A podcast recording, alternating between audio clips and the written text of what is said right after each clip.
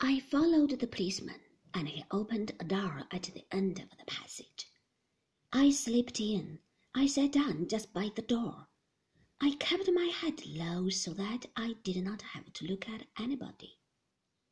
The room was smaller than I had imagined, rather hot and stuffy.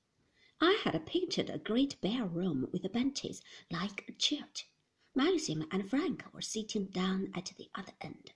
The coroner was a thin, elderly man in pince nez. There were people there I did not know.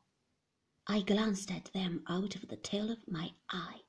My heart gave a jump suddenly as I recognized Mrs. Danvers. She was sitting right at the back, and Favell was beside her. Jack Favell, Rebecca's cousin. He was leaning forward, his chin in his hands, his eyes fixed on the coroner. Mr. Horridge. I had not expected him to be there. I wondered if Maxim had seen him. James Tabb, the boat builder, was standing up now, and the coroner was asking him a question. Yes, sir, answered Tabb. I converted Mrs. De Winter's little boat.